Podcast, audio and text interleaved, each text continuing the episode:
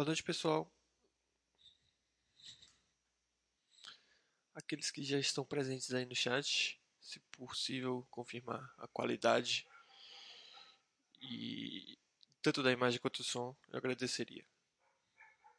E já peço desculpa pelos latidos, né? Aparentemente está tendo uma briga bem próxima da minha casa de cachorros.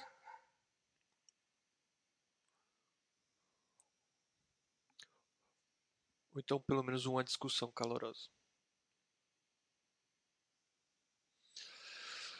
Nick aqui já, confirma, já deu o seu boa noite, já confirmou o áudio. Obrigado, Nick. Acredito que a imagem também deve estar ok, né?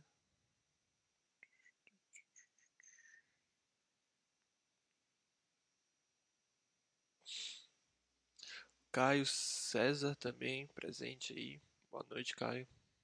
Bom, pessoal, como vocês podem ver aí, ou eu acho que dá pra ver, é, o tema de hoje vai ser livre.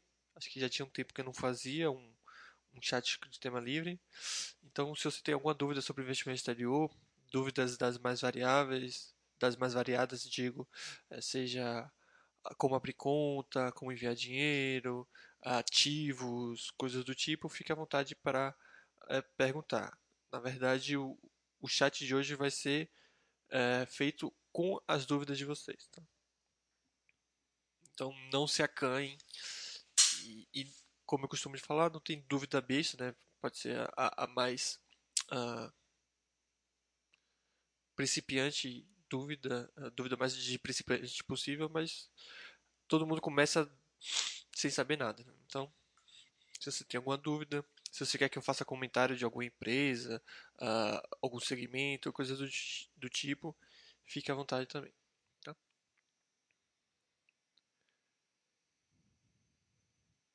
Enquanto vocês vão vendo aí, pensando se vocês de fato têm algum, algum, algum comentário, alguma pergunta, eu queria uh, aproveitar para falar da área de investimento exterior. Para aqueles que ainda não conhecem, ainda não, visitaram, sugiro visitar uh, não apenas isso, mas acredito que muitas das ferramentas que estão na área de investimento exterior, o pessoal ainda não, não, aproveitou o suficiente. Né? Então eu vejo muitas pessoas falando pedindo comentários de carteira, né? E, e, normalmente são as mesmas empresas ou, ou uh, a, a, maioria das empresas são repetidas entre as, entre as carteiras isso por si só não é coisa ruim, obviamente tem empresas que elas são é, boas e, e, isso é meio que unânime para várias pessoas, mas eu meio que sinto falta de algumas outras empresas é, que o pessoal acaba não colocando, não, não são empresas específicas, não estou falando de, de uma empresa específica ou, ou, mais de uma específica, estou falando que uh, eu vejo que o pessoal ainda não abriu uh, os olhos para entender que o leque de opções é muito maior. Né? E, e para isso, eu gostaria de sugerir para aqueles que estão iniciando, para aqueles que estão montando suas carteiras, não ficarem apenas entre as primeiras empresas do ranking, né? É, então, não adianta só olhar as 20 primeiras, 30 primeiras, e sim olhar o ranking como todo, é, porque aí pode encontrar outras empresas que são interessantes para você. Né? Lembrando que o fato de uma empresa estar entre as 10 primeiras no ranking aqui, que é do, do, da área de investimento exterior, não significa que essa é uma das 10 melhores empresas dos, dos Estados Unidos. Né? Esse ranking ele é feito pelos usuários, então muitas vezes é, é, é, o usuário não tem o conhecimento de outras empresas e faz com que uh, as empresas que estão entre as primeiras do ranking sejam as mais discutidas, as mais conhecidas, e não necessariamente as melhores. Né? Até porque melhor empresa é meio difícil de classificar. Mas o que eu quero dizer é que acredito que tem muitas empresas muito interessantes que podem estar é, não nas posições mais altas do ranking. Né? Se contar que esse ranking ele varia muito, então eu olhando a, a, atualmente a, as empresas que estão entre as primeiras posições do ranking, eu vejo que ele mudou bastante em relação ao que era há um ou dois anos atrás. Tá? Então, se serve como conselho, uh, eu acho que é, é bastante importante ver mais empresas, ver mais posições. Né? Então, eu olhando aqui rápido, eu vejo várias empresas que, eles não, que o pessoal acaba não colocando no, nas suas carteiras. É, e eu acho que não é porque eles não gostam dessas empresas, é porque eles não conhecem. Tá? Outra, outra forma também de conhecer mais empresas é indo aqui na galeria, uh, imagens e escolher os quick facts, né? Nesses quick facts você vão ter curiosidades, fatos relevantes de inúmeras empresas. Eu fazendo esses quick facts eu aprendi e conheci diversas empresas muito interessantes. E acredito que vocês lendo os quick facts vocês também vão conseguir é, conhecer várias empresas é, interessantes que possam vir fazer parte da sua carteira. Obviamente não é uma obrigação, mas acho interessante ter esse, esse conhecimento e, consequentemente, é, poder ampliar ainda mais a carteira. Né? Isso serve para empresas nos Estados Unidos e fora, né? Eu vejo que muita gente acaba só colocando empresas americanas no, nos, nas suas carteiras e esquece que existem muitas empresas não americanas que é, estão, que são negociadas no, no, nos Estados Unidos. Né?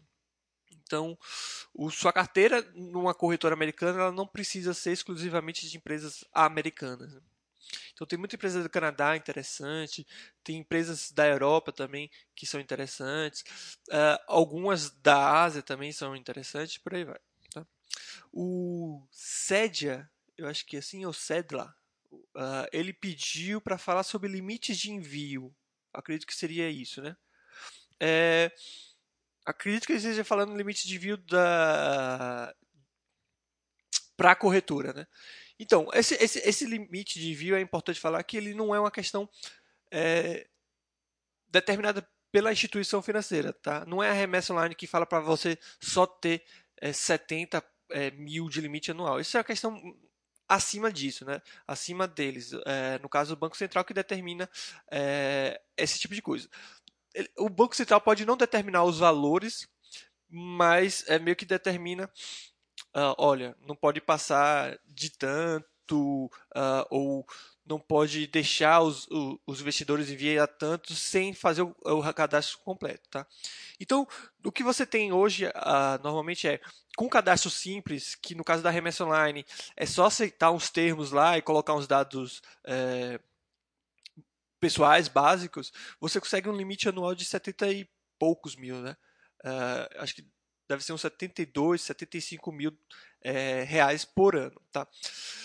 É, eu falei por ano, mas na verdade é a cada 12 meses, tá? Então, por exemplo, se eu fizer um envio hoje de 25 mil reais, daqui a 12 meses esse limite, ele, esses 25 mil reais que vão sair do meu limite, eles voltam para o meu limite e eu vou poder enviar mais 25 mil reais. Tá?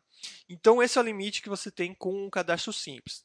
Caso você queira enviar mais do que isso, caso você necessite queira enviar mais do que esses 75 mil reais por ano, aí você tem que integrar, é, entregar né, para a remessa online uh, informações suas que é, indique que você não está enviando dinheiro de meios ilícitos, tá? As instituições financeiras elas têm livre arbítrio, digamos assim, para escolher quais documentos solicitar aos, aos, aos seus clientes, né, para provar isso. Porém, o mais comum de acontecer é o imposto de renda, porque lá está toda a sua vida financeira e é isso que a remessa online faz. Então, caso você queira enviar mais do que os 72 mil é, do limite simples, você faz um limite completo que você vai ter que integrar a sua declaração de imposto de renda, tá? Completa. E a remessa online, de acordo com o seu patrimônio, vai determinar um, um, um percentual dele para que você possa enviar para o exterior. Normalmente acho que é 70%, acho que chega até 80% do seu patrimônio que você vai poder enviar para o exterior.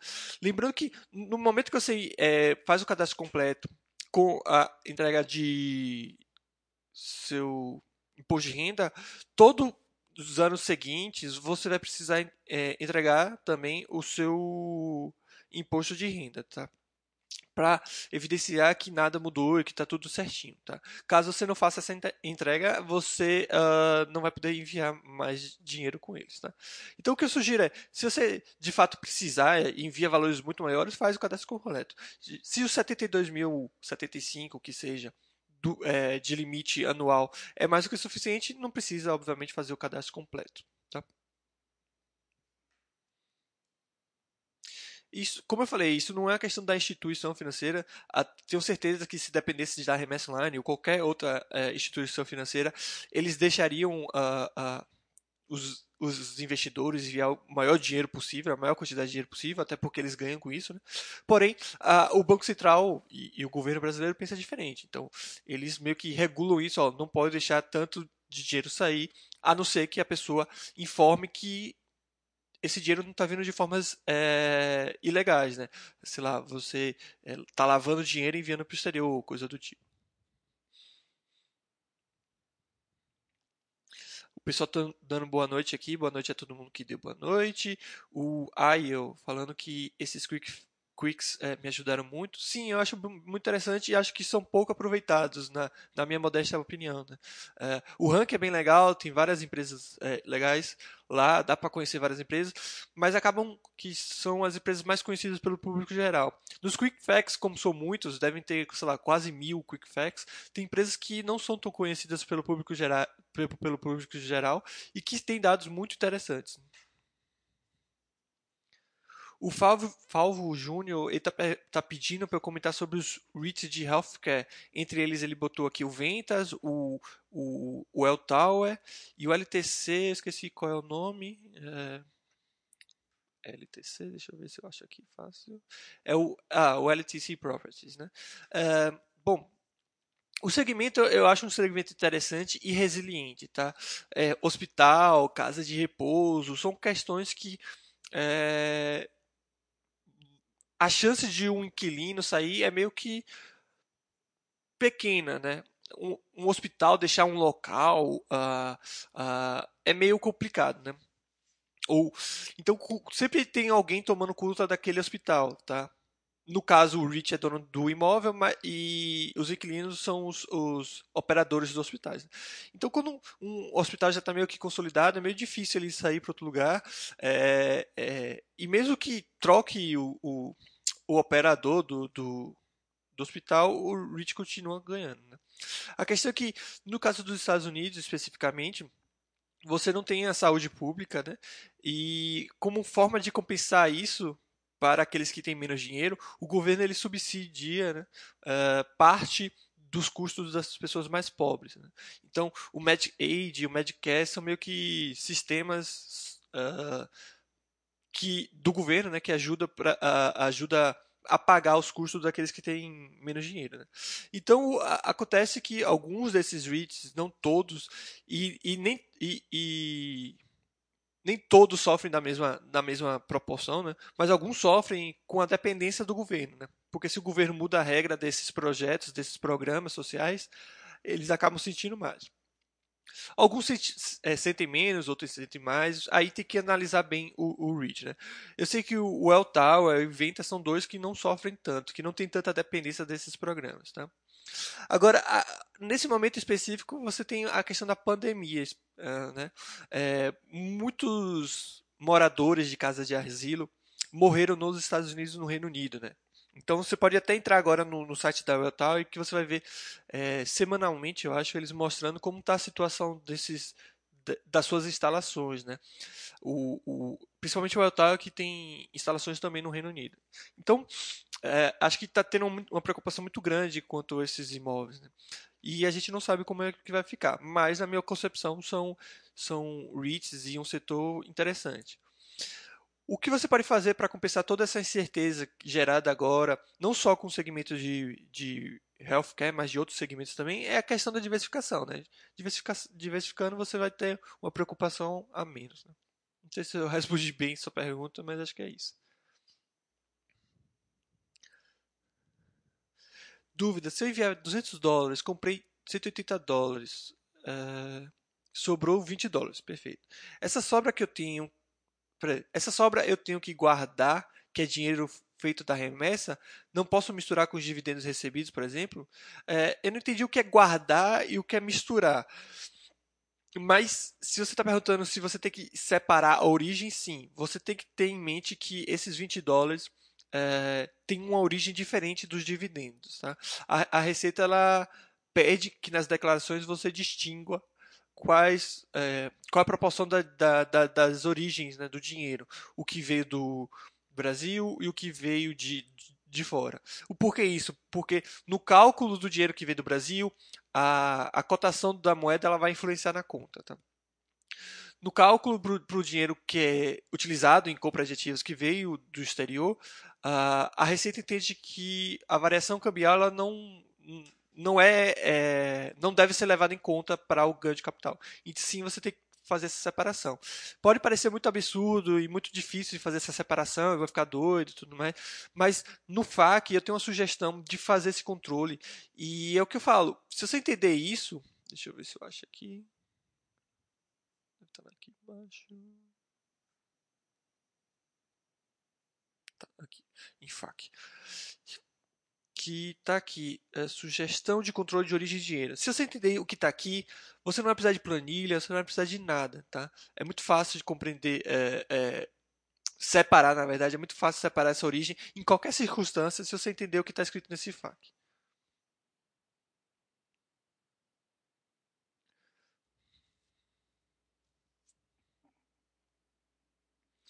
Daí, digamos que meu saldo ficaria 20 dólares, tá? Dinheiro enviado pela remessa, né? E, e 3 dólares de dividendos, que, que porventura você recebeu. Daí, se eu mandar mais um pouco, posso somar com o dividendo o dinheiro que sobrou da compra anterior? Sim. Uh, mas é basicamente isso que eu explico aqui na sugestão. Né? A minha sugestão é você sempre utilizar os dividendos. Então, nesse caso, sobrou 20 dólares, você recebeu 3 dólares. Então, você tem um saldo agora de 23 dólares. Aí você envia mais dinheiro e compra alguma coisa por, sei lá, 500 é, dólares. Ao invés de você falar que utilizou apenas dinheiro da, de origem da remessa do Brasil, você fala que usou os 3 dólares. Fazendo isso, você está sempre gastando, entre aspas, o dinheiro de origem exterior, fazendo que o seu saldo seja sempre, o seu saldo restante, né, seja sempre apenas da remessa, apenas de origem brasileira. Isso vai facilitar e muito a, a, a, essa, essa, separação, essa, essa, esse controle de origem. O Vasta System permite cadastrar renda fixa no exterior? Ainda não, Bordon 10. Porém, já está na mão do programador para a gente incluir a renda fixa no exterior dando certo, vai ser possível incluir renda fixa no exterior, mas não qualquer renda fixa no exterior, tá? O, que está na mão do programador é para uh, ser possível a inclusão de bonds, tá? Acho que tá os government bonds e os corporate bonds, tá? Então, se você quiser adicionar, sei lá, os CDs ou outros tipos de renda fixa, ainda não está em planejamento esse tipo de coisa. O aquele que não se pode ser pronunciado, né, do Harry Potter, pergunta Boa noite, Eu tenho conta na TD Ameritrade. Não vou agora, mas caso queira vender estoque e enviar o dinheiro para o Brasil, como é o processo? Remessa online mesmo uh, e cai direto no meu banco? Sim, uh, na verdade você tem a opção de fazer como você quer, quer, tá? A questão de utilizar a remessa online é porque é mais prático, mas você pode enviar da forma como você bem entender. Você pode simplesmente pedir direto da TD Ameritrade para a conta do seu banco no Brasil. Porém, além de caro, é muito mais burocrático. Às vezes o banco não aceita, você tem que falar com o banco e tudo mais, tá? Mas você pode utilizar na remessa online. E o processo é muito similar, é, é parecido, né? Com o de envio. O que, que você vai fazer? Você entra no site da remessa online, clica lá em receber dinheiro, a remessa online vai informar dados de um, é, de um banco americano, bem como uh, os dados do banco brasileiro deles. Aí você vai na TD Ameritrade e solicita uma, uma, uma retirada informa esses dados bancários informados pela, pela remessa online. Aí o que, é que o seu dinheiro vai, vai fazer? Né? O seu dinheiro vai sair da sua conta da TD Ameritrade, vai para a conta do banco americano parceiro da remessa online. Assim que esse dinheiro cair nesse banco parceiro, na conta do banco parceiro, a remessa online vai, ter, vai ser notificada por isso e a remessa online vai disponibilizar no banco brasileiro deles esse valor, tá? Aí, no momento que você quiser, você solicita a retirada do Banco Brasileiro da Remessa Online para sua conta. Tá? Eu falei assim, parece muito complicado, mas eu falei só o back-end, o que acontece por trás. Então, basicamente, o que você vai fazer? Informar os dados bancários para a TD Ameritrade uh, e depois só pegar o dinheiro com a remessa online, tá? no momento que você quiser. O Nick está perguntando o que eu acho da Tesla. Então, uh, como uh, case, acho super interessante, né? Uma empresa que, assim como as outras ideias, assim como as outras empresas do, do Elon, é, vem mudando o mundo, né? vem criando coisas absurdas. Né? Para quem viu uh, o lançamento, né? Nessa semana, ou acho que foi no final de semana, é, foi no, nesse final de semana, né? Viu o, o quão absurdo de e quão inovador esse cara conseguiu ser. Né? Então, sim, a Tesla tem um case interessante, é, porém ainda é uma incerteza, tá? Então, como, investi como investimento é uma incerteza. Como empresa é uma coisa absurda, uma coisa bem legal. Então, você tem que se controlar, né, para não investir apenas como empresa e, e esquecer na parte de investidor. Se você faz tanta questão de ter ações da Tesla, é, coloque um valor bem pequeno, né?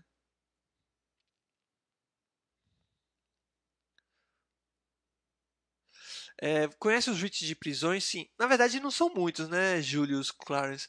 Tem dois, pelo menos é, listados e grandes, né? O GEL, GEL Group, e tem o CCX? Não. CXC? Eu é, vou ter que procurar aqui Shell Group.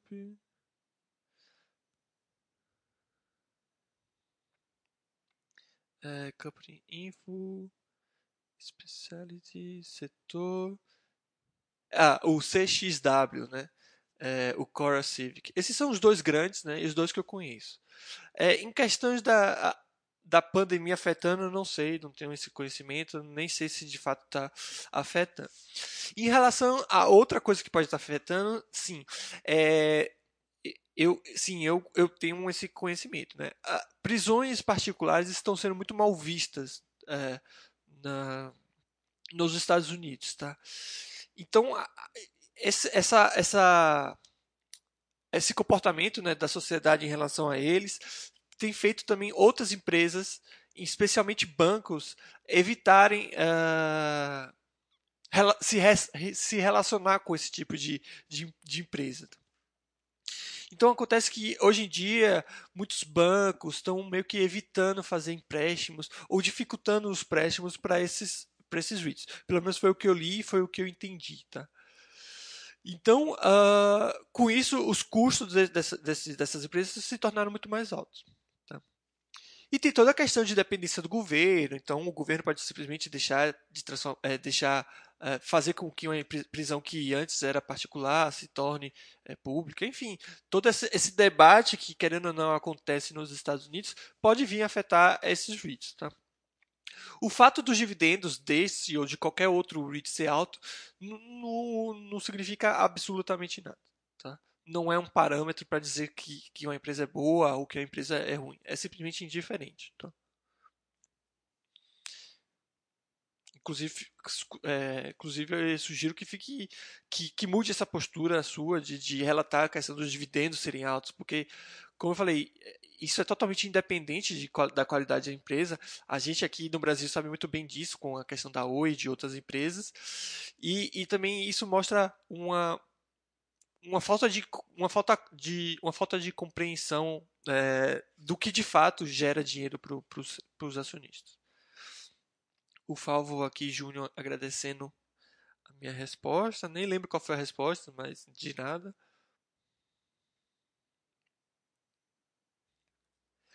É, o Dolly Guaraná está falando, no caso eu tenho que separar a origem e ter controle como se fosse uma conta corrente, exatamente a origem do dinheiro.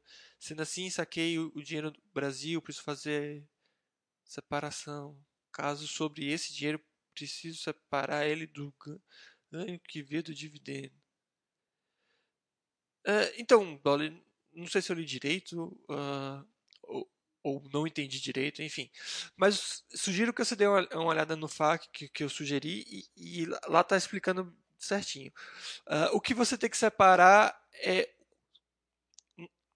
na hora de declarar em bens e direitos uma ação, a Receita precisa saber de quanto é, da, de quanto daquele montante que você utilizou naquela compra daquele ativo veio do Brasil e quanto veio do exterior. É isso que a Receita precisa saber.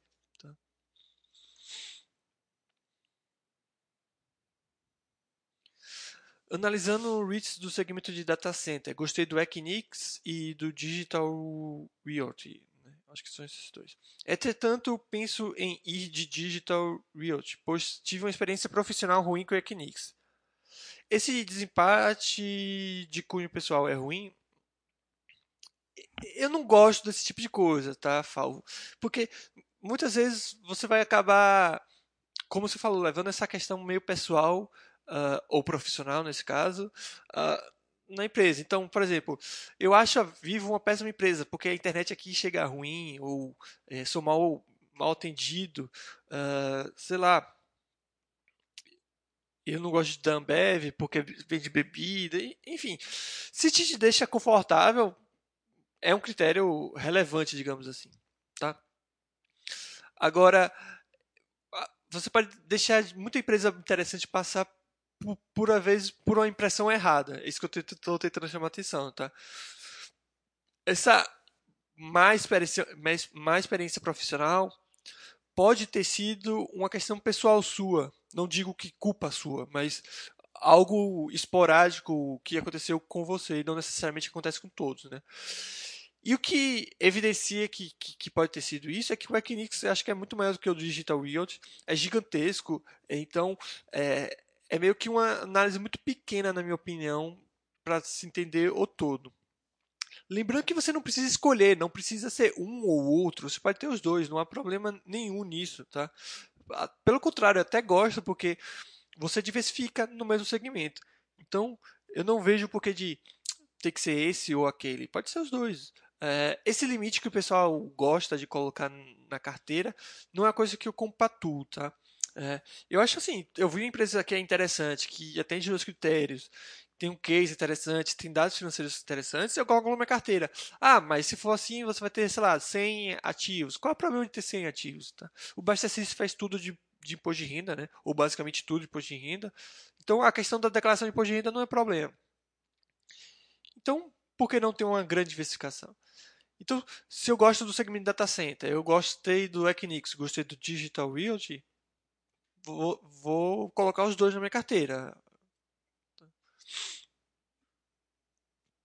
Mas enfim, mas sim, de fato é, um, é, é, é, algo pessoal e você tem que avaliar. Se isso te deixa muito desconfortável, sei lá, a, a experiência foi péssima, horrível, que de fato te deixa desconfortável colocar qualquer dinheiro nela, é, beleza, mas é, cuidado para você não não passar do ponto, digamos assim, tá? Porque, sei lá, você pode ter experiências ruins com várias outras coisas, tá? Ah, eu comprei um tênis da Nike e, sei lá, o tênis. Uh, eu ia falar quebrou, mas tênis não quebra, né? Sei lá, é partiu, estragou em dois meses. Pô, a Nike é uma péssima empresa para se investir? Não é bem assim, né? Comprei, sei lá, sandália, uh, uh, Havaianas, não, porque não conheço a, a Zaleia não, qual é a empresa que é? Vulcabras, né? Mas sei lá, comprei uma sandália da Raider e partiu em três meses. Pô, a Grendene é uma péssima empresa. Não, não acho que seja bem assim. Mas obviamente varia da relação que você teve, né? Sei lá, se foi uma experiência profissional é, bem ampla e que te deu uma noção que, pô, essa empresa não tem como fazer dinheiro, essa empresa é, vai de mal a pior, aí pode ser que sim. Né?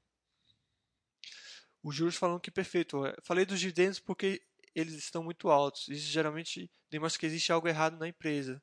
Só não tinha conseguido achar antes de perguntar.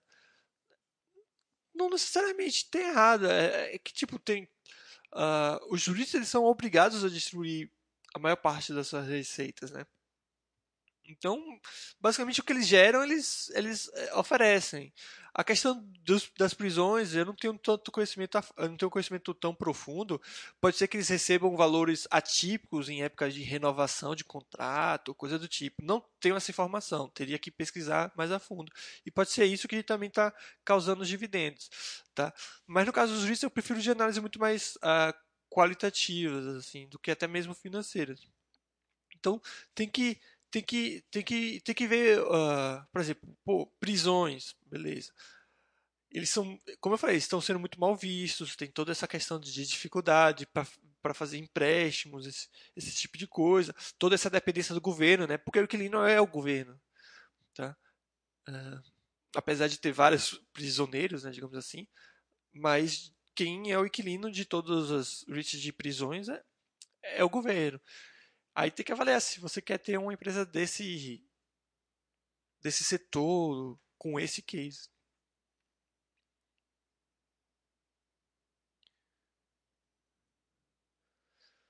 O Paulo Sérgio está perguntando, boa noite, Ué. Com relação aos dividendos recebidos ou aquelas frações de ações que ganhamos de brinde corretora, qual a sua sugestão para não misturar o dinheiro o dinheiro externo da, da remessa que enviamos? Não sei se compreendi, mas vamos lá. Se você recebe alguma fração da corretora, por exemplo, a Passfolio me pagou, me deu, sei lá, algumas frações de, de, de ações. É, o que eu sugeriria primeiro é completar essas frações. Caso seja de uma empresa boa, né, você completa, com, completa, as frações e fica com a, uma ação inteira. Eu sempre sou a favor de você manter as ações inteiras, tá? É, se for um valor relevante, você declara no carnê-leão esse valor recebido das, das, das das, dessas frações, dessas ações recebidas. Caso não, não vejo necessidade de informar esse valor. É, inclui isso como. E o preço da aquisição pode ser zero tá? dessas frações. Em relação ao dinheiro, é a mesma coisa. Se for um valor relevante, carne-leão também. E, e esse dinheiro ele tem origem externa, então é só separar. Aí na aquisição que você fizer logo em seguida, uh, você fala que gastou esse dinheiro, entendeu? Então, por exemplo, eu abri uma conta na Passfolio, beleza, é, e recebi 5 dólares de, de bem-vindo, né? Da campanha de Seja Bem-vindo da Passfolio. Aí eu enviei mil dólares, certo? Aí eu mil dólares e comprei uma ação por mil dólares. Eu poderia falar que eu utilizei os mil dólares que eu enviei, mas eu vou falar o quê? Que usei 99, 999, 995 dólares do que eu enviei e os 5 dólares de recebidos, tá? Que aí eu já consigo usar, gastar, entre, entre aspas, o, o dinheiro de origem uh, do exterior, né? Fazendo com que o saldo restante, que no meu caso vão ser 5 dólares, sejam uh, de origem, na verdade, seja de origem é, do Brasil, entendeu? Então, o FAQ que eu, que eu coloquei aqui, ele serve para essa situação da mesma forma que serve para qualquer outra situação. Tá? O Pontes uh, FPC, né, ele pergunta se o Basta System ajuda a fazer a declaração de imposto de renda como ajuda com os investimentos aqui no Brasil. Sim, o Basta System ele faz praticamente tudo de imposto de renda, seja para ativos brasileiros, uh, obviamente os ativos que tem no Basta System, né, seja para os ativos no exterior. A única o único trabalho que o investidor né, tem que ter no Basta System para ter tudo bonitinho é, em relação ao imposto de renda é apenas cadastrar os ativos, tá? Inclusive, posso tentar até abrir aqui uma, carteira teste para mostrar aqui para vocês como o Basta System faz, né? Então,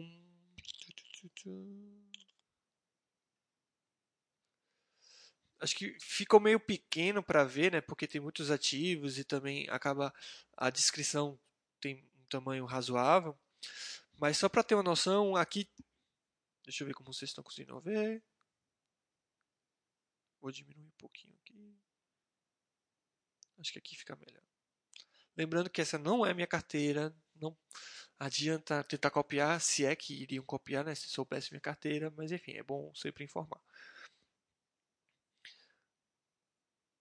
Cadê? Tá. Mas aqui, então, o Basta System, o que, que ele faz? Ele, ele informa aqui em bens e direitos, tá vendo? Tanto as ações brasileiras quanto as ações do exterior, tá? Você vai informar o valor de aquisição, tudo em dólares, e o System ele já converte pelas cotações oficiais do Banco Central, tá? Então você não precisa converter, o System já vai converter é, automaticamente e mais uma vez pelas cotações oficiais informadas no Banco Central, no site deles, tá? Assim como faz, uh, uh, no caso o Baixa System também faz os bens e direitos, né, para as empresas brasileiras, tá? Caso você tenha ETF, que eu não recomendo, mas o Basta System também faz a mesma coisa. E aqui em estoques está incluído também os REITs, né, que querendo ou não, REITs são estoques. Tá? O que o Basta System também faz, né? Os rendimentos também ele faz isso para as ações brasileiras e ativos brasileiros, mas também faz para os ativos é, no exterior, tá? Então, a declaração é um pouco diferente, mas o Buster System faz tudo isso. E por fim, também, caso você faça alguma venda é, que gere ganho de capital, esse tipo de coisa, o System também faz todo esse cálculo de ganho de capital, se você precisa pagar imposto ou não, o que declarar, tudo isso o System também faz. Tá? Então, é, é como eu falei, o System ele faz tudo, uh, ou basicamente tudo, né? É sempre complicado falar tudo, que alguém, alguma pessoa vai falar, ah, mas e aquilo não faz. Mas basicamente tudo é, para declaração de imposto de renda, tanto para ativos no Brasil quanto ativos no exterior. A, a que sempre está presente dando boa noite, boa noite, Muts. Eu acho que é assim que fala o nick, né? O, o Rafa BCM está perguntando, boa noite. Estou olhando com mais é, estou olhando com mais atenção para investimentos no exterior esse ano. É normal ficar um tanto perdido por, com tanta opção, mesmo indo no Superpais? Alguma orientação para sistematizar o estudo? Então, é normal uh, e não se puna por isso, tá? Porque eu vejo muita gente se punindo, talvez por estar acostumada a ter uma carteira bem enxuta no Brasil, né? Então, eu vejo que provavelmente é isso, sei lá, é uma, uma teoria minha. O pessoal está muito acostumado a ter uma carteira com 20 ativos brasileiros né, no Brasil. É, e fiz a mesma coisa, não, não passar mais do que 30 FIIs, às vezes até menos do que isso. Então o pessoal está acostumado a fazer carteiras mais enxutas e acha que eu tenho que fazer a mesma coisa no exterior. Então, o que eu vejo é que muita gente se pune ou fica meio que perdido porque ele acha que tem que escolher 20 empresas de todas as empresas que tem no exterior. Então o cara vê que tem centenas de opções boas e acha que precisa escolher apenas 20 delas. E isso, obviamente, fica muito difícil, porque o cara vem aqui e olha, pô, mas a Disney é muito boa, tá? a Microsoft é muito boa, a Apple é muito boa, essa aqui também é muito boa, essa aqui é muito boa, mas eu só posso escolher uma delas, senão eu vou passar do meu limite de 20, ou vou passar do meu limite de 25. Tá? E, e o que eu posso sugerir, pelo menos essa minha, minha forma de investir, essa minha forma também de instruir, é tirar essa barreira. Estuda. Pô, eu vi uma empresa muito interessante que tem muito bons números, beleza, vai para minha carteira. Eu vi outra empresa, pô, é muito interessante, dados ótimos, case interessantes, vai para minha carteira. Eu não preciso ter esse medo de, pô, uh, minha carteira está com 70 ativos. Qual é o problema? Como eu falei, o Baixa System já faz para todo o trabalho de, depois de renda. Qual é o problema de eu ter 70 ativos? Aí vem aquele discurso, ah, olha, mas só vou comprar de novo aquele mesmo ativo depois de tantos anos, depois de tanto tempo. Não importa, importa que você está comprando todo mês empresa boa. Importa que você tem uma diversificação extremamente grande, extremamente é, é, boa, e é isso que importa. Tá? Então, minha indicação primeiro seria, minha orientação, né? primeiro seria tirar essa barreira, não ficar com receio de ter muitas empresas, pelo menos eu não tenho esse tipo de receio. Tá? Uh, e orientação foi o que eu falei no início do chat. Né? Dá uma olhadinha no, no ranking, não apenas nas primeiras colocações, chega aqui e coloca em 100 em 100 e olha todo o ranking e vai vendo uma empresa por uma empresa. Ah, vai dar um trabalho. Vai, vai dar um trabalho, mas esse trabalho você só vai ter no início, né? Porque depois é só manter as empresas e, e, e é, se quiser acompanhar uma vez ao ano os resultados dela. Enfim, não vai ser um trabalho muito grande. Outro, outra recomendação é, é ir nos Quick Facts, né? Que, que você encontra lá na galeria. Na verdade, aqui na galeria de ações no exterior. Que aí tem várias outras opções também, tem várias outras empresas, tá? E acima de tudo, não tenha esse receio de ter muitas empresas, tá? Não sei se ajuda, mas essa é a minha opinião. O Cláudio Matos está aqui afirmando que o Basta System é excelente, só por ele já basta ser Basta Blue e informa que o imposto de renda fica facílimo. Sim, o, o, o Basta System é uma coisa absurda, assim, é de longe obviamente não conheço todos os sistemas, mas é, dos que eu conheço é de longe o melhor sistema de, de gerenciamento de patrimônio. Né? E como, não só como moderador, mas também como usuário, de fato é uma coisa absurda. Inclusive, muitas dessas melhorias que é, eu tento passar para o e tenho certeza que outros moderadores também tentam passar, é justamente por causa disso, porque a gente olha como usuário e a gente quer ter uma coisa melhor para a gente e, consequentemente, para todos os outros usuários. Os GB Araújo. Olha, comecei a investir, comecei no exterior agora. Como lanço no Baixa System um ativo comprado para não dar nenhum erro? Em relação a custo, tem algum tutorial? Não tem muito o que ensinar. Aqui, ó. Uh, deixa eu abrir o Baixa System aqui para mostrar o meu e abrir uma página. Aqui está no teste. Tá. Eu acabei de comprar um, um REIT, uma ação. Sei lá, eu comprei uma ação da Apple. Vou adicionar a ação da Apple. Então, volta Vou, vou pegar uma empresa que não tem aqui, tá? Uh... Disney acho que não tem aqui, né? Comprei uma ação da Disney, vou salvar aqui. Comprei no dia de hoje. Comprei uma ação dela. E eu comprei por 100 dólares. Tá? Uh... Só que esses 100 dólares eu comprei com dinheiro vindo do Brasil. Não recebi nenhum dividendo, nada. Comprei 100 dólares. Aí você vem aqui, 100 dólares incluir. Pronto. É a única coisa, é o único trabalho que você tem que ter.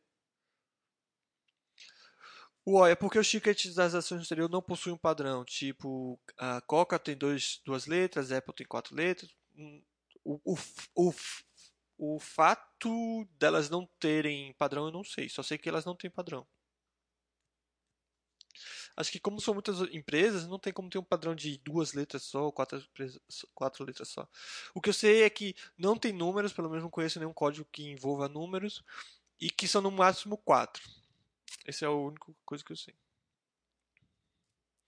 O Falvo Júnior está falando que também não é a favor dos ETFs, mas como parte da, reserva, da minha reserva de valor, acabei adquirindo dois, um para ouro e outro para bonds. Para ativos desse tipo, você acha os ETFs minimamente razoáveis? Não, não acho. Primeiro que você falou em reserva de valor, não faz sentido reserva de valor em ouro de ETF. Reserva de valor é quando o bicho pega, e você precisa de algo para trocar por comida, coisa do tipo. Ninguém vai, quando o bicho pegar, ninguém vai conseguir entrar no home broker para trocar os seus ETFs de ouro por comida, alguma coisa. Então seria ouro físico, joias, dólar em espécie, contas é, correntes em outro país, que serve também como reserva de valor, mas não de forma única, né?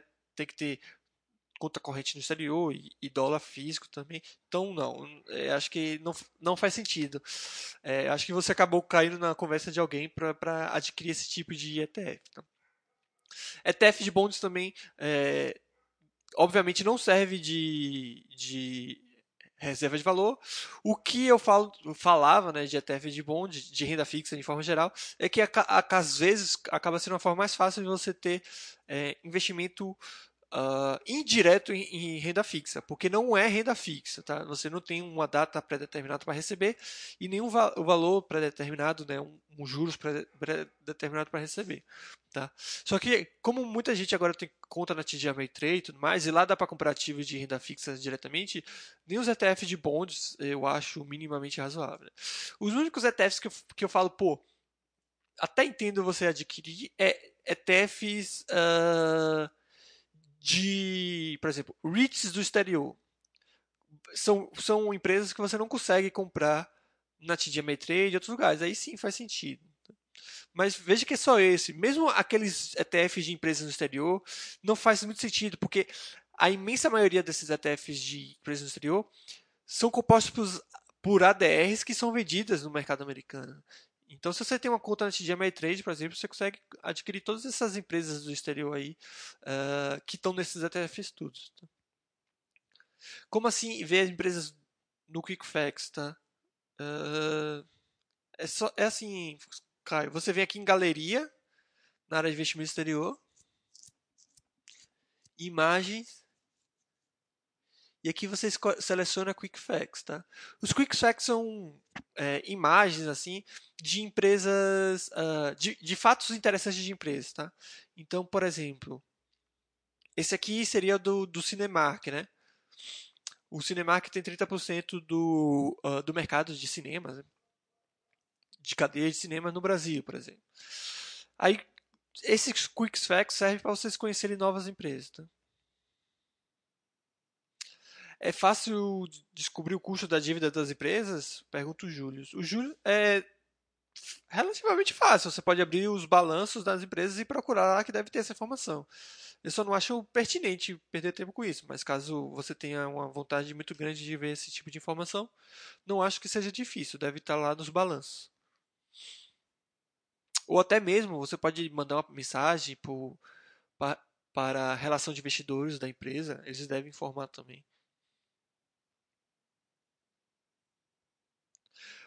Ué, mas se eu, no caso, pagar corretagem na corretora, o lançamento do Buster System é a mesma coisa? Eu tenho que olhar a nota de corretagem, olhar ali... Não, é a mesma coisa.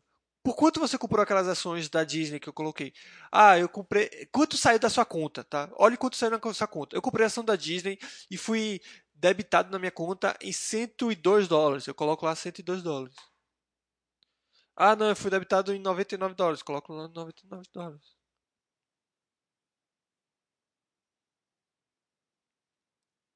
Todos os proventos ocorridos em ações no exterior são automaticamente lançados no Buster System, tipo proventos, bonificação. Bonificação não é muito comum, mas sim, todos os eventos são lançados automaticamente. Pelo menos a partir de agora. Né?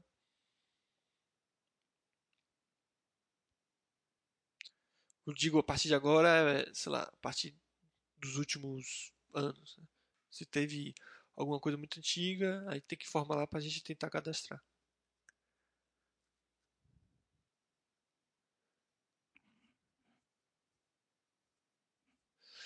Uh, boa noite, Roya. Os Estados Unidos têm um leque gigante, gigante de empresas ótimas, porém acho que seria rolo investir em empresas de outros países. Alemanha, Inglaterra. Como saber quais países têm acordo com o Brasil?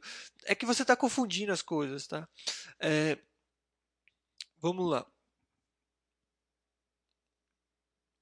Você tem uma conta em uma corretora americana, tá? Você, mesmo comprando ações de empresas fora dos Estados Unidos, você está comprando através dos Estados Unidos. Tá? Então, os, todos os dividendos que você vai receber, você vai receber nos Estados Unidos. Tá? E mesmo que haja uma diferença de tributação dos dividendos, não vai ter nenhum problema, porque, como eu falei, o Basta System ele já faz isso, tá? ele já tem essa diferenciação dos, da, da, tributação dos dividendos, e ele já joga isso para a ferramenta e para os dados que você tem que formar para o imposto de renda. Então, não tem por que achar que é rolo investir em empresas de outros países. Não, não, faz, esse, não faz sentido esse tipo de preocupação. Tá? Até porque, uh, como eu sempre costumo falar, para você ter que pagar impostos sobre os seus rendimentos exterior, você tem que receber mensalmente mais de dois mil reais de dividendos, tá?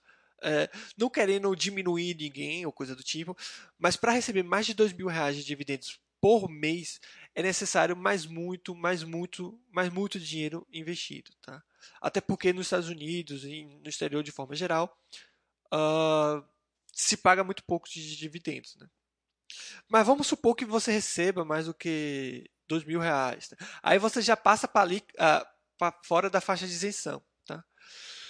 Ainda assim, a sua chance de pagar impostos sobre os dividendos, né, de novo, né, porque você já pagou lá na fonte lá nos Estados Unidos, é bem pequena. Porque você tem que pagar, você tem que ter pago menos dividendos, menos impostos lá nos Estados Unidos do que os devidos no Brasil. Acontece que, mesmo que você tenha algumas empresas, sei lá, da Inglaterra que não tem tributação na sua carteira, a, a maior parte da sua carteira provavelmente vai, vão ser, é, provavelmente vai ser é, empresas americanas que têm a tributação em 30%. Né? E o, o máximo de imposto a, a devido é 27,5%. Tá? Então, esses 2,5% que você paga nessas empresas americanas, elas compensam os dividendos que você recebe de, de empresas de outros países, normalmente compensa de outros países que não tem essa tributação, entendeu? Então, mais uma vez, não precisa ter esse meio, esse receio. Ah, eu gostei de uma empresa da Alemanha, tá? Compra essa empresa, joga no Basta System que o Basta System faz tudo para você. Inclusive, se você precisar pagar imposto, o Basta System avisa, tá?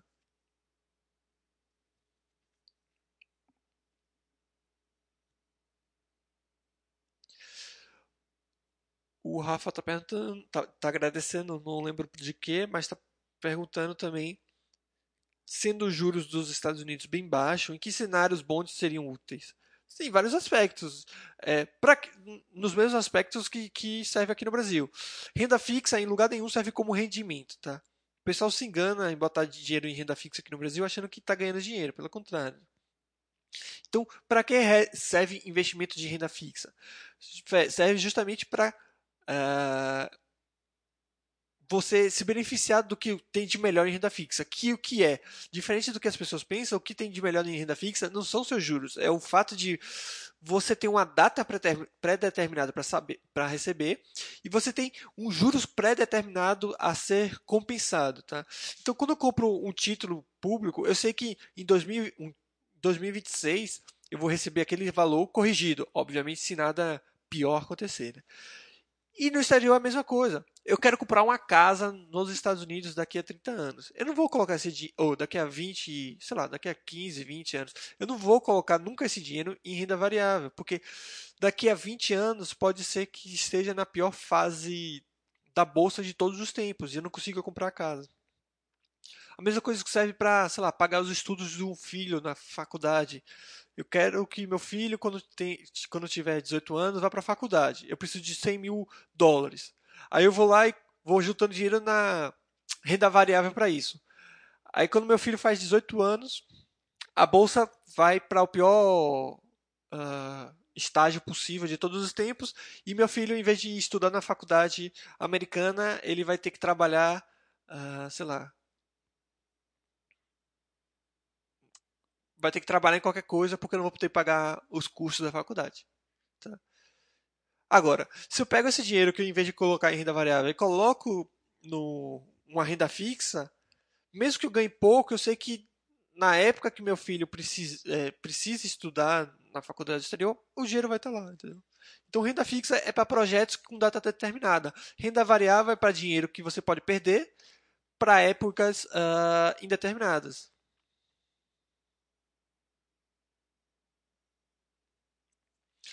O GB Araújo está perguntando como procurar mexer no FAQ do site para achar os temas e evitar perguntas que já foram respondidas. É bem simples. Você vem aqui na área de estoques, abrir a área de estoques. Aí você desce aqui, desce aqui e vem aqui em Discussion Board. Aí tem Board, Stocks Board e FAQ. E aqui no FAQ tem todos todos. Então, se você não está procurando alguma coisa, é, você pode pesquisar aqui também, se caso queira, mas vai. Eu sugiro você ler todos os saques, tá? Ler todos os saques. Depois de você ler todos os saques, caso não esteja aqui, você procura em, você procura na área de uma forma geral, né? Vem aqui no board e procura um, algum tópico que tenha é, tido essas, essas, essas, esses comentários a respeito disso.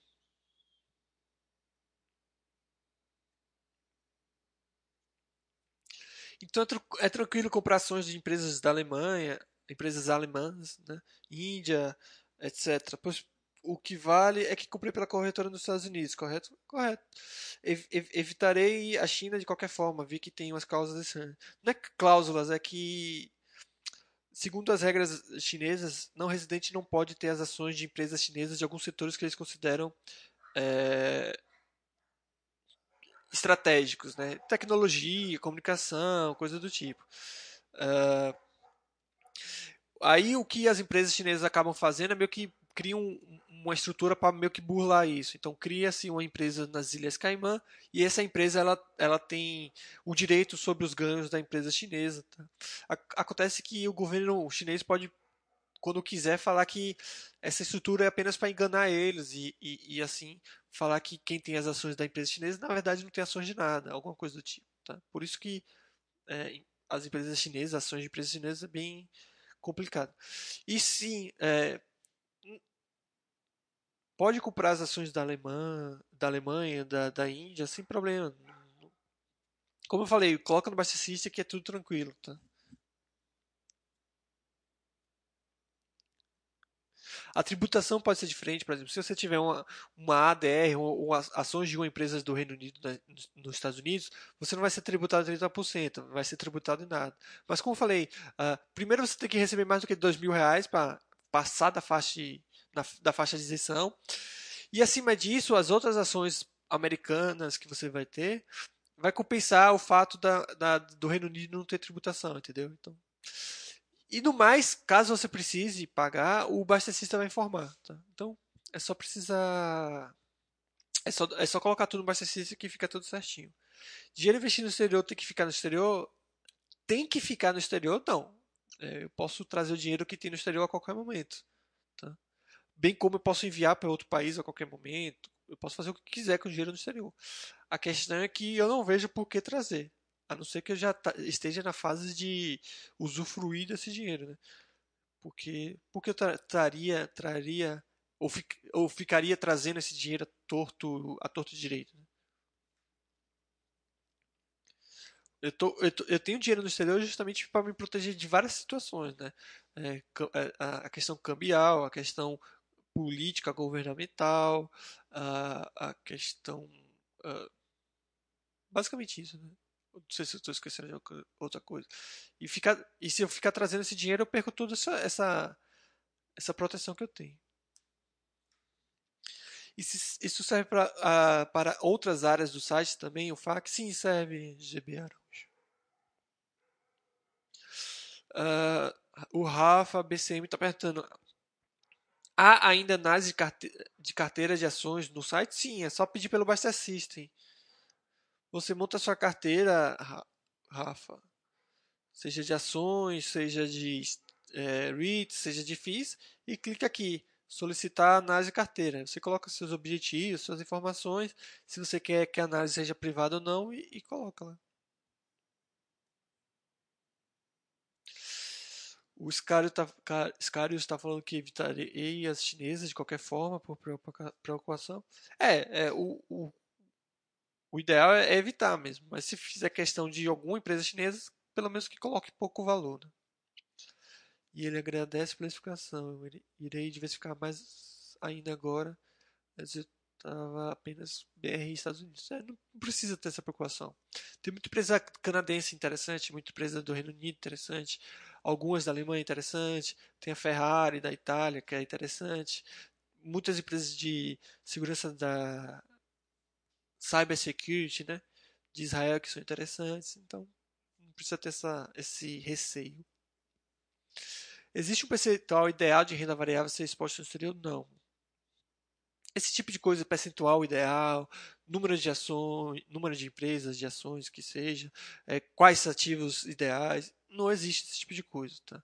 É, aqueles que falaram que existe é porque está tentando te enganar de alguma forma, está tentando passar uma ideia uh, uh, dele assim. Né? Ele, ele tirou da cabeça e está passando. O ideal é que te deixa confortável. Obviamente, duas empresas não acho que seja confortável botar 1% no exterior acho que não é não é mais, não é não é o suficiente. Mas se é o ideal para você que seja. Uh, o que eu posso falar é começa com pouco. Estou começando agora no exterior. Não vou colocar 10 20 30% começa com 5 vai fazendo aos poucos vai investindo aos poucos ao se sentir mais confortável você aumenta vai aumentando esse percentual caso ache, ache que é necessário a TD cobra alguma taxa para o resgate, digo, para trazer o dinheiro de volta para o Brasil. A TD ela cobra, se eu não me engano, 35 dólares em envios internacionais e 25 dólares em envios domésticos. Aí, além dessa cobrança, teria a cobrança da, da remessa online ou, ou do banco é, receptor. Né?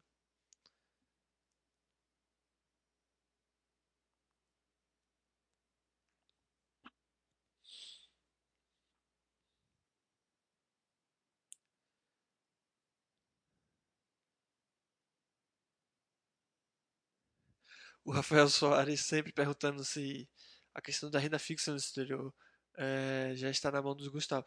É, sim, sim, Rafael. Na verdade, isso já está há bastante tempo, tá? Na mão dele. A questão é que o site ele tem várias demandas, né? Que, que obviamente o site não é só área de investimento exterior ou qualquer outra área unicamente, né? O site ele tem todo, vocês conhecem muito bem, né? Tem todas essas áreas e toda hora está surgindo demandas de, de lá, de cá e por aí vai. Não só isso, mas também é, tem todas as questões de manutenção e de melhoria de coisas básicas do site. Então é, é, é um passinho de cada vez, né? Então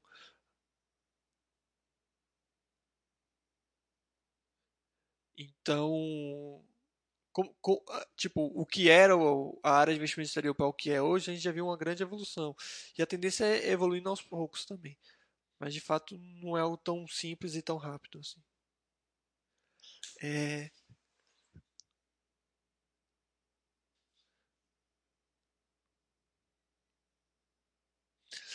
O Rafael está falando que também a TD faz retirada e depósito grátis para conta corrente no exterior. Sim, se você utilizar a forma é, ACH, né? ACH.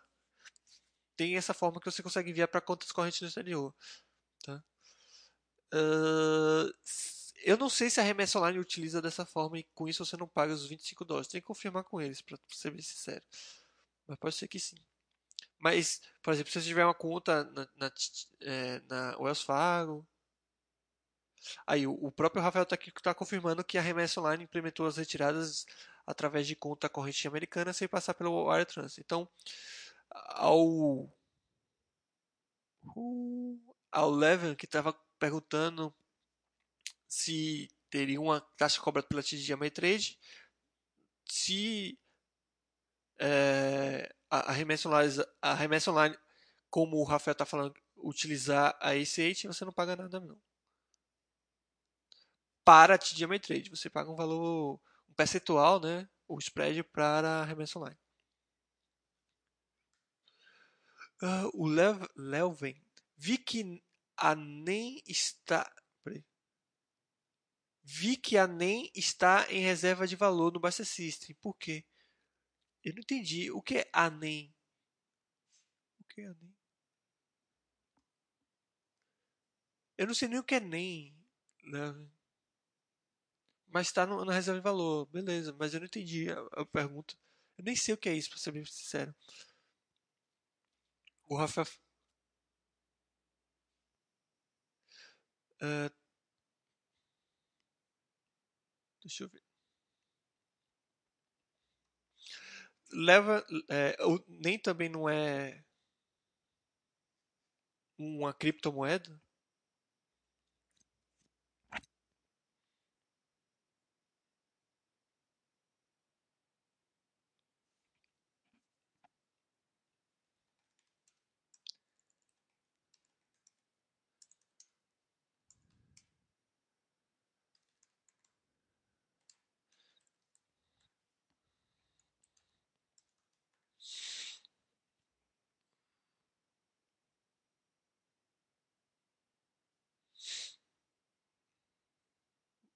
Deixa eu ver aqui.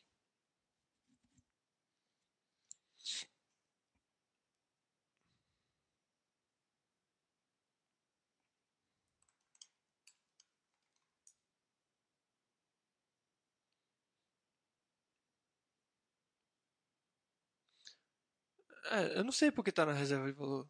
Alguém pediu para botar reserva de valor? Tem certeza que não é uma criptomoeda também?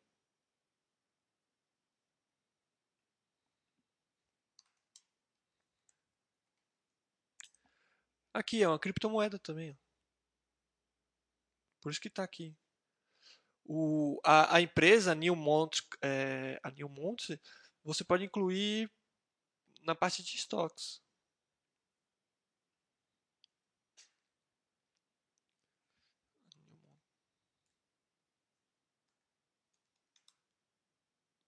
Newmont.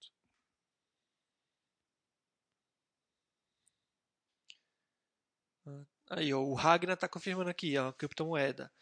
Uh, tem a empresa com ticket NEM, que foi o que eu falei, tem, e a criptomoeda chamada de NEM. O, o Rafael aqui só está confirmando a informação, que ele falou com o pessoal da Remessa Online. De fato, a Remessa Online faz através do ACH, ACH não utilizando, portanto, uh, o wire transfer e com isso não tem o custo da, do envio doméstico. Né? Então, para você trazer o dinheiro, para aqueles que estavam perguntando, você só pagaria então as, a, a, o spread da remessa online, né?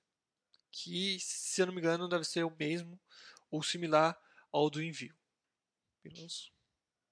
Você conhece a empresa HRZN? Hum, vocês têm que me dar mais informação. Só HZ, HRZN, não. É, empresa de quê? Faz o quê? É essa aqui, Horizon Technology Finance Corp. Eu nunca ouvi, eu nunca ouvi falar e nem sei se está no site, né? É, pelo jeito não. Mas se você fizer questão de que ela esteja no, no site, é, é só avisar que eu incluo logo depois do chat. Eu vi que ela é negociada aqui na NASA que dá para incluir.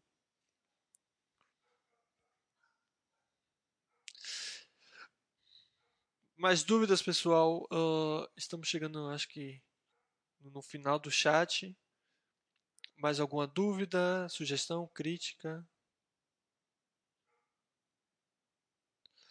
Uh, o Jesse Lisboa está falando que eles têm alguns, ele tem algum ETF que não são que não estão disponíveis na plataforma da Basta. Deixa eu ver. Ele citou aqui. É, deixa eu ver.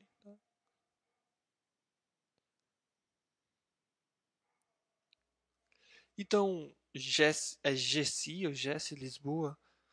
É só coloca por gentileza, sei, pelo jeito você deve morar em Portugal, coisa do tipo, acredito eu ou tem um sobrenome Lisboa. Né? É só colocar no suporte, tá? Vou até colocar aqui o suporte. Quais são os ETFs que você quer que sejam incluídos, que eu incluo. Tá? Lembrando que a gente sempre fala da questão dos ETFs e, nós somos meio, que contra. Tá? É, não, não, é contra, é, sim, é contra. É, não acho ideal ter ETF. Né? Por exemplo, eu vi aqui um eu coloquei aqui o link, link para caso você queira. Né? Mas eu vi aqui, por exemplo, que você falou esse PFF, né? Aí eu vi aqui o, de que é feito esse ETF, beleza? Esse ETF ele está exposto a ações preferenciais, tá? Ou seja, é, você não é sócio de nada, ainda mais de ações preferenciais. Tá? Aí você vem aqui e vê taxa de administração. Beleza. Por ano, só nesse ETF, você vai pagar 0,46 de taxa de administração. O ETF pode performar da forma que quiser. Você pode, ele pode cair muito, você ainda vai pagar esse 0,46 sobre todo o dinheiro que você tem nisso. Tá? E para você ter ações preferenciais das principais empresas. Né? Não faz sentido você comprar esse tipo de coisa. Não faz mesmo. Uh, aí vamos ver o outro, Pay. Né? Mas é, ETF de dividendos, né? Não tem coisa pior do que escolher empresas por como dividendo. Mas vamos lá. Esse aqui. Cadê a taxa de administração? Taxa de administração 0,53. Aí você vê o portfólio. Vamos ver o portfólio. Portfólio várias empresas que você podia comprar sem pagar esse 0,53 de taxa de administração. Então, eu realmente não entendo por que vocês perdem tempo com isso. Vocês podiam comprar as mesmas empresas, vocês podiam copiar o ETF. Não estou nem falando que as empresas do ETF são ruins. Pode copiar caso você queira. Compre todas as empresas do ETF e coloque na sua carteira. Mas não, não tem por que pagar a taxa de administração. Mas enfim. Então, para você que perguntou aí que quer adicionar e tudo mais. Eu botei aqui o link do suporte, você coloca lá no suporte e, e é, me marca, né? E, e, coloca. Lembrando que a gente vai colocar lá um sermão porque a gente vê isso como uma burrice, tá? E não significa que eu vou adicionar, tá? Alguns ETFs são tão ruins que eu não vou uh, adicionar, tá? Então não adianta vir com um ETF de commodities, com esse tipo de coisa, que não, não vai rolar, tá? É, a gente já está aceitando isso aqui, que é muita coisa, na nossa concepção, mas esses mais doidos aí não, não faz sentido. O Ge Gesonias. Vi que Gesoni, Gesoni, Gesonias, eu acho que tá certo. Desculpe se eu estou falando seu nome errado, tá? Vi que a Berkshire possui alto preço, mas uma que está na faixa de. É, vi que a Berkshire tem alto preço, mas tem uma que está na faixa dos 200 e poucos dólares. Sim, uh, ninguém compra, quer dizer, nenhuma pessoa, nenhum mero mortal compra uh, ações da Berkshire por 300 mil dólares, né? tem a classe B que custa um pouco menos de 200 dólares, sim. Inclusive essa de 300 mil dólares nas corretoras nem vendem normalmente, eu acho. Pelo menos nas principais. Qual a diferença da classe A, B, C e D? É questão de número de votos, normalmente. E não, tem A, B, C e D. Na verdade, normalmente é A, B e C. É o normal, né? Pode até ter D e tudo mais, mas o normal é A, B, C. Mas é número de votos. No caso da Berkshire, você tem A e B. A A tem 1.500 votos, a B tem, zero, é, tem um voto. Né? É, em algumas outras podem ter 10 votos. Normal, normalmente tem uma tem 10 votos e outra tem um voto. Coisa do tipo. Então, já, se você faz questão de adicionar esse ETF, como eu falei, é só colocar no suporte que a gente adiciona. No caso desses aqui, eu acho que são ruins, mas até adiciono. A questão é que tem umas que são de commodities que eu não adiciono. E, e mesmo que você venda, pede lá para adicionar que pelo menos fica certinho para você informar no, no, imposto de renda. Tá?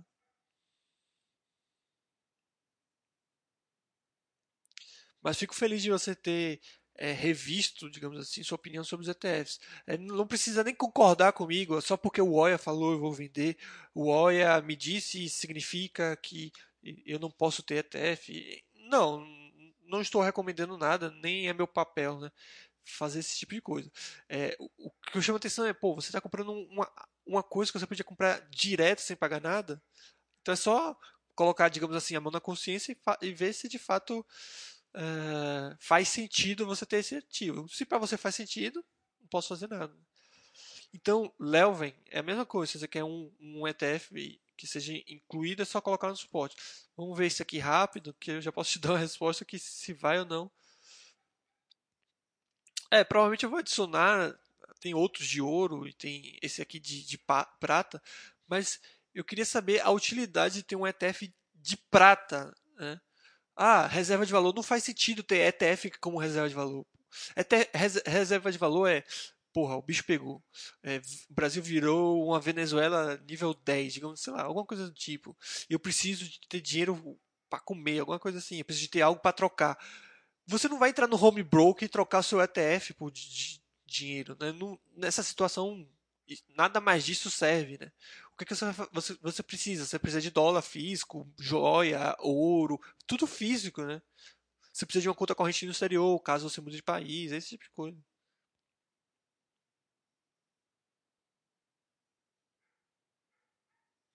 O Rafael está perguntando se eu vi alguma outra forma de a gente ter acesso a esse mercado de renda fixa, como mandei no chat para trás, não consegui pelo Treasury Auctions. É, você tentou pelo mercado secundário, Rafael? Acho que seria mesmo mercado secundário, tá? Eu não testei não porque não enviei dinheiro, mas no momento que eu enviar, eu, eu posso testar lá.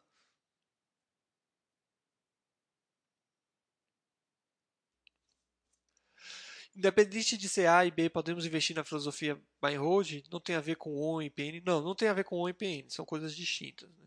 É, na minha concepção, sim, mas tem gente que não se sente confortável com essa separação, tá? No caso da Berkshire, eu acho que é menos mal porque é proporcional ao número de votos, né?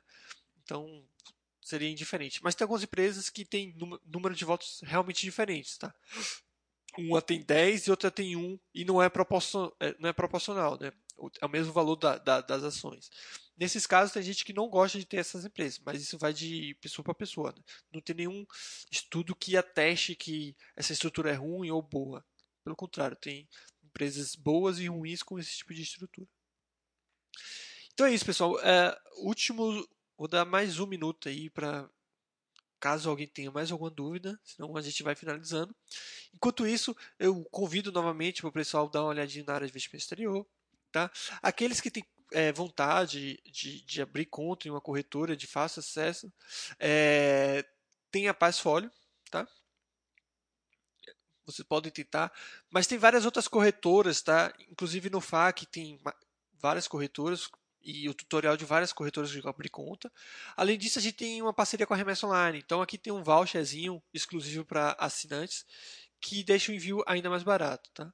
Então se você tem vontade de enviar dinheiro para o exterior, não só para investimentos, mas para outras naturezas também, dá uma olhadinha aqui que você consegue um voucher que deixa esse envio mais barato.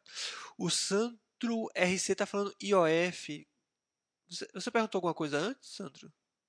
Aqui, desculpa, eu acabei passando, voltei aqui. Boa noite, estou começando a estudar o assunto. Uh, vi o arquivo sobre investimentos globais. Gostei muito. Fala sobre uma faixa de cobrança de IOF. Poderia espe especificar um pouco mais sobre IOF? Uh, como assim especificar? O, o, o IOF para investimentos é 0,35. Não tem muito o que especificar para manutenção de residentes, né, disponibilidade no exterior, quer dizer, disponibilidade do exterior e, e eu acho que manutenção de residentes também, o IAF é 1,1. Mas é isso, você só precisa saber desses dois. Para investimentos, para investimentos é 0,35. Beleza? Então é isso, pessoal. Uh, o 0,38, isso, Rafael, desculpa. 0,38 na verdade. Por que eu falei 0,35? Talvez fosse 0,35, aumentou. Mas enfim, é 0,38. É, o Rafael está falando que no mercado secundário os valores são mais altos. Né? Própria conta é 1,38, então aumentou, porque era 1,1. Uh, tem certeza que é 1,38? Deixa eu fazer um teste aqui. Porque era 1,1 até pouco tempo atrás.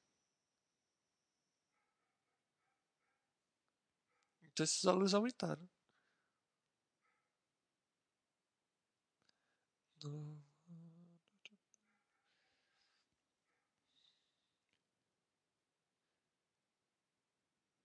É 1,1, Rafael.